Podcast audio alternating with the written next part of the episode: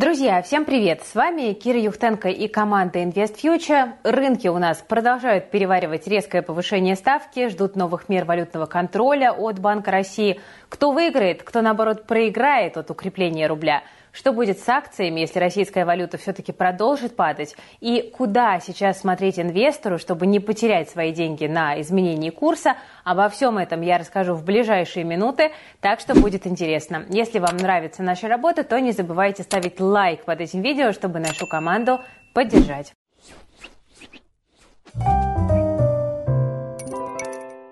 Ну, а для начала у меня для вас две новости. Одна плохая и одна хорошая. Начнем с плохой. IBM увольняет 8 тысяч сотрудников. Почему увольняет? Потому что их заменят программы на основе искусственного интеллекта. И, кстати, IBM не один такой бесчеловечный, потому что заменять сотрудников алгоритмами планируют и в Amazon, и в Microsoft, и в других крупных корпорациях. Вот по последним оценкам нейросети отберут около 30% рабочих мест в крупных компаниях. Звучит жутковато, но это новая реальность. Чтобы работу сохранить, чтобы продвигаться, придется осваивать новые навыки. Это неизбежно, потому что уже сейчас во многих вакансиях на HeadHunter указывают знания нейросетей в качестве обязательного требования. Ну и вообще, алгоритмы освобождают вам время и помогают вам зарабатывать больше. Это от 30 тысяч рублей дополнительного дохода в месяц, если работать по 2-3 часа в день. Фрилансеры, которые работают полный день, вполне могут зарабатывать и по 200 тысяч. И вот те, кто освоит нейросети раньше других, соберут самые интересные и самые доходные заказы. Я начала с плохой новости. В чем хорошая? А она в том, что мы наконец-то снова открываем запись на обучение по нейросетям. Несколько недель наша команда работала днем и ночью для того, чтобы представить вам наш обновленный нейропрактикум. Это 10 уроков для тех, кто хочет научиться зарабатывать при помощи алгоритмов. Если вы стремитесь по-настоящему глубоко в тему погрузиться, то вы можете выбрать тариф с проверкой домашних заданий. Если что-то у вас не будет получаться, то наши специалисты помогут и поддержат. Но на этот тариф мест совсем немного.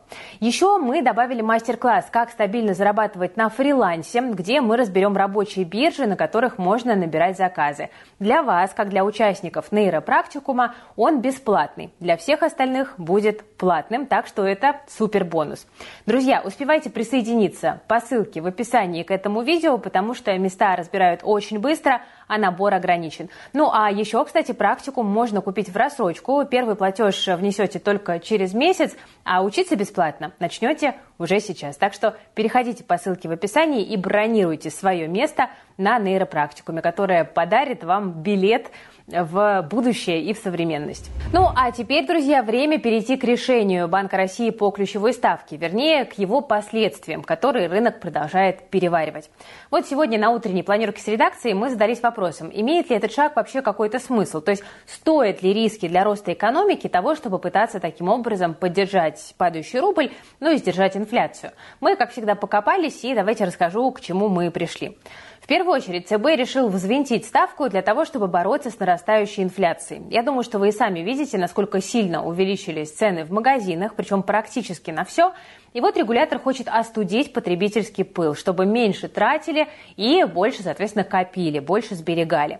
Рублю рост ставки, по сути, тоже должен помочь, но не сразу. Теперь кредиты станут дороже, а значит спрос на импорт снизится. Ну а чем меньше импорта, тем крепче рубль.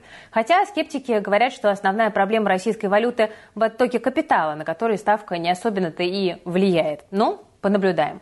Есть вариант, что Банк России просто хотел рынки припугнуть, мол, мы настроены решительно, и вот сейчас будем бить ставкой по слабому рублю. Вон как доллар просел перед вчерашним заседанием. Но одних угроз не хватило, как мы видим, и американская валюта потом снова пошла наверх.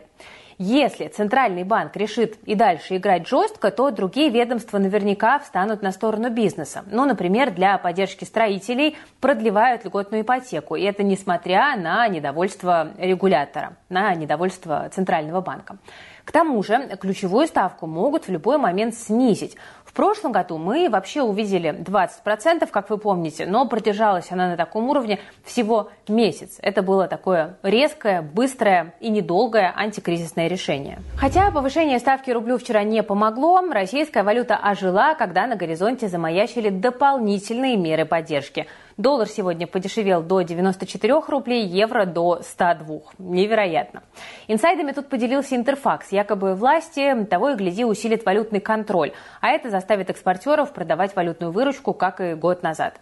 Financial Times сегодня написали, что все это уже обсуждается с Владимиром Путиным. Но ну, мы разобрались, какое еще оружие есть у правительства в борьбе со слабым рублем. Давайте расскажу.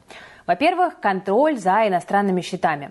Так экспортеры не смогут скрывать выручку за рубежом, бизнес при этом пострадает не сильно, ну, разве что потеряет на конвертации комиссиях, плюс станет сложнее играть на курсе. Но из-за принуждения компании могут захотеть дальше уйти подальше в тень. Но все-таки экспортерам удобнее оставлять доходы э, за рубежом в текущей ситуации.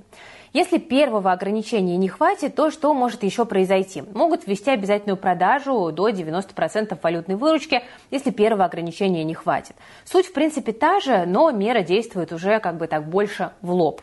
Еще один вариант – новый налог на сверхдоходы. Это если экспортеры совсем не пойдут на контакт. Похоже, это такой крайний шаг, который сильнее всего затронет бизнес. Это может срезать выручку, ну а также снизить прибыль и, как следствие, э, также и дивиденды. Что еще может произойти? Могут еще рассмотреть запрет на любые выплаты иностранцам. Дивиденды, займы, другой вывод средств. Это, скорее всего, даст позитив для рубля, потому что многим сейчас разрешают спокойно выводить капиталы. Но это может окончательно добить инвестиционный климат для иностранцев, который и так сильно в прошлом году а, подпортился. Так что кажется, что эта мера не самая желательная. Если подытожить, то пока возможные меры очень страшными не выглядят, особенно если бизнес будет э, содействовать. Но глобальное укрепление рубля станет негативом для рынка акций, в последние месяцы он у нас двигался вслед за курсом доллара.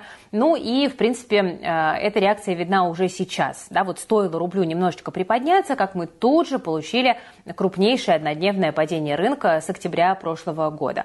В моменте было минус 3%, даже там чуть-чуть больше. Э, так что эта реакция такая очень выраженная. Сегодня индекс Мосбиржи у нас устремился к отметке в 3000 пунктов, хотя вот просто для понимания еще в понедельник мы были выше там 3200. После инсайдов о новых мерах поддержки рубля у нас довольно сильно просели экспортеры и рынок за собой потащили.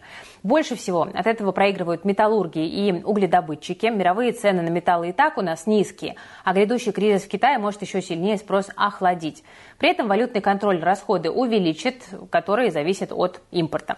Сегодня уже серьезно досталось Русалу, Норникелю, НЛМК, Мечелу и Распадской. За день они там в районе 3-4% теряли. Алроса, кстати, тоже чувствовала себя не очень, но к вечеру ТАСС сообщил, что власти Якутии рассчитывают получить от компании дивиденды за первую половину этого года. И бумаги Алросы немного на этих новостях свое падение отыграли. Кто выиграет от укрепления рубля? Теперь такой вопрос мы ставим на повестку. Ну, в перспективе это маркетплейсы и ритейл. Им плохо, когда курсы валюты сбивают ростом ставки. Это как раз было видно вчера и сегодня. Но если действовать не монетарными способами, то спрос обычно не падает, а то и растет. Лучше всего будет Озону и Яндекс.Маркету с их огромной долей импортных товаров. Для X5, Магнита, Ленты эффект будет не настолько прямым, но они тоже выиграют. А вот э, с MVideo Эльдорадо нужно быть аккуратнее, потому что у компании большие долги, которые являются проблемой. При высоких ставках, в принципе, закредитованные компании находятся в зоне риска. Что нефтегаз? Вероятность возврата к продаже валютной выручки сегодня подпортила им карты. Все игроки потеряли около 1-2%, но если говорить о будущем, будущем, то можно сказать, что они в каком-то смысле в домике. Спрос на нефть растет по всей планете, он не особо завязан на Китай. Правда, в последние дни экономические проблемы КНР немножечко опустили цены на бренды WTI, но стоимость нефти все равно остается высокой. И, скорее всего, она станет еще выше, когда на улице начнет холодать. Так что на нефтяников будет сильнее всего влиять политика пошлин. Кстати, на газ цены сегодня наоборот растут. Повлияли забастовки на заводах СПГ в Австралии и серьезная авария авария в энергосистеме Бразилии. Но вот «Газпрому» от этого не легче. Экспорт компании за доллары и евро сильно просел. Сейчас голубой гигант больше ориентирован на тот же Китай. И большую часть выручки получает фактически в российских рублях. Ну, а что будет, если валютный контроль и прочие фокусы не дадут эффекта, и рубль продолжит падать? Тогда проиграет, скорее всего, весь рынок, потому что издержки вырастут, а толку не будет. Это как бы такой вот самый мрачный сценарий. Больше всех тогда пострадают как раз-таки маркетплейсы и ритейл. Для них будет прям таки идеальный шторм, рост цен на импорт, дорогие кредиты и упавшая покупательная способность. Да еще и валютные операции также станут э, дороже. Так что сценарий для них не очень. Девелоперам тоже будет не сладко, потому что рынок недвижимости лучше себя чувствует при э, сильном рубле. Уезжающие мигранты, высокие ставки по ипотеке, неуверенный потребитель, ну, такое себе сочетание. Комбо крайне неудачное. Добывающие отрасли тоже получат рост расходов, причем как импортных, так и рублевых. Придется больше тратить на заработные платы, на логистику, на подрядчиков, ну и так далее. В то же время выручка на и без того слабом внутреннем рынке рискует стать еще меньше. Кто меньше всего пострадает? Да, давайте мы вот такой сценарий тоже проговорим. Скорее всего, это IT. Эта сфера в принципе мало зависит от курса рубля. Ну, кстати, одна из немногих компаний, кто сегодня плюсует, это как раз-таки компания из этого сектора, это Headhunter. Сегодня он показал сильный отчет по итогам второго квартала. Отчет инвесторов порадовал. Мы увидели, что выручка выросла на 78%, чистая прибыль увеличилась вдвое, до 3 миллиардов рублей. Ну, расти Headhunter помогает дефицит на российском рынке труда и, соответственно, возросшая пользовательская активность. Ну, я думаю, что пережить сегодняшний тяжелый день на российском рынке нам поможет следующая новость. Дело в том, что сразу несколько СМИ пишут, что онлайн-продажи алкоголя в России все-таки могут легализовать. Тут главный вопрос, кто будет нести ответственность за возможные нарушения. По слухам, это единственная проблема, по которой власти и бизнес все еще не договорились. Если это удастся решить, то уже осенью можно будет купить вина через телефон. Невероятно. Зачем вообще продавать алкоголь в интернете, спросите вы? Ну, во-первых, это выгодно. В следующем году объем онлайн-продаж алкоголя в крупнейших развитых странах может составить 40 миллиардов долларов. Во многом помог ковид, потому что в некоторых странах продажи легализовали как раз-таки только из-за него. Нужно же людям чем-то заниматься дома, э, чтобы не сойти с ума.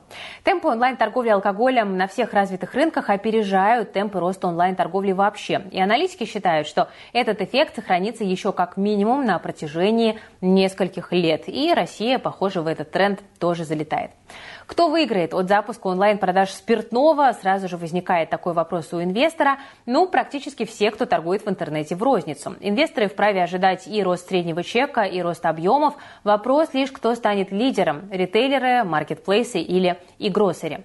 При этом впервые свою нишу могут получить алкомаркеты, поэтому наравне с Магнитом, X5 и Озоном следует присмотреться к Белуги Групп.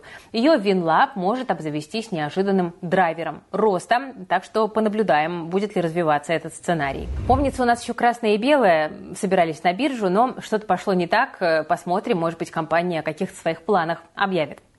Раз уж мы сегодня говорим о том, кто выигрывает от падения рубля, то не можем не вспомнить и о майнерах, потому что добыча криптовалюты снова набирает обороты в России. Слабый рубль помогает майнерам экономить на издержках на фоне стабильного курса биткоина. Самая волатильная монета вдруг оказалась стабильнее российской валюты, хотя, в принципе, оказаться стабильнее российской валюты не так уж и сложно. Но с начала года курс биткоина вырос примерно на 70%, чего не скажешь о рубле, который упал к доллару на 40%. Причем самое большое падение пришлось началось на последние два месяца. Биткоин же в это время, наоборот, показывал рекорды стабильности курса. Это как раз-таки и привлекает майнеров, потому что зарплата, многие операционные расходы идут в рублях, а доход, соответственно, в валюте. Ну, в общем, для одних сейчас время испытаний, для других пора возможностей. Всегда так бывает. Знаете, после новостей об очередном повышении ключевой ставки, после неутешительных прогнозов аналитиков, я задумалась, насколько уязвимы мои сбережения. Кажется, что единственный выход – постоянно стараться больше заработать, пробовать что-то новое, ловить тренды, ну, в общем, крутиться, как мы это умеем делать, мы инвесторы. Одним из простых и надежных способов для меня как раз-таки стала криптовалюта. Как я уже говорила, только на росте цены биткоина с начала года можно было заработать 70%. Я тоже на этом тренде радостно прокатилась. Также в крипте есть аналог вклада, стейкинг, это еще плюс 10-15% годовых. Причем инвестирую я сразу в валюте, так что крипта помогает мне не только сохранить средства, но еще и заработать, причем полностью на пассиве.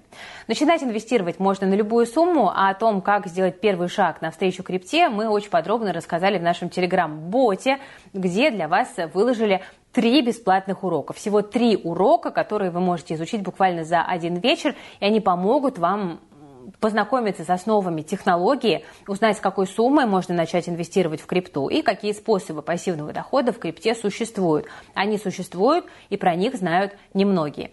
Так что переходите в наш бот и зарабатывайте на э, этом инструменте уже сегодня. Э, ссылочка есть в описании к этому видео. Приятного просмотра, друзья. А сейчас, друзья, будет отсылка к началу выпуска. Пока на Западе решили избавляться от сотрудников, заменяя их нейросетями, в России хотят избавиться от зарубежных консалтинговых компаний. Их предложили внести в список нежелательных организаций, а российские представительства признать иностранными агентами. С такой идеей выступил зампред Думского комитета по экономической политике Артем Кирьянов. Он считает, что иностранцы занимаются экономическим шпионажем и ведут слежку за россиянами под прикрытием вот как раз-таки аналитической деятельности. В Совете Федерации добавили, что эти данные могут использоваться против э, России. Вот такая вот гипотеза. Конце июля в Госдуму уже внесли законопроект об ужесточении требований к иностранным консалтинговым компаниям. Согласно документу, не менее 80% акций таких фирм должно принадлежать российским собственникам. При этом обработка информации э, разрешается заниматься только на территории страны. Ну, то есть, как бы, соответственно, никуда ее не вывозить. Если закон вступит в силу, то консалтинговым компаниям нужно будет встать на учет в ФАС и подать данные о структуре собственности. Иначе долю иностранцев могут принудительно а, продать. Я, кстати, на заре своей карьеры работала в компании из большой четверки Ernst Young и, конечно, наблюдаю за тем, как удивительно меняются времена. Ну а в финале мы для вас приготовили бантик. Так на телевидении называют милую или забавную новость, которой обычно завершают выпуск.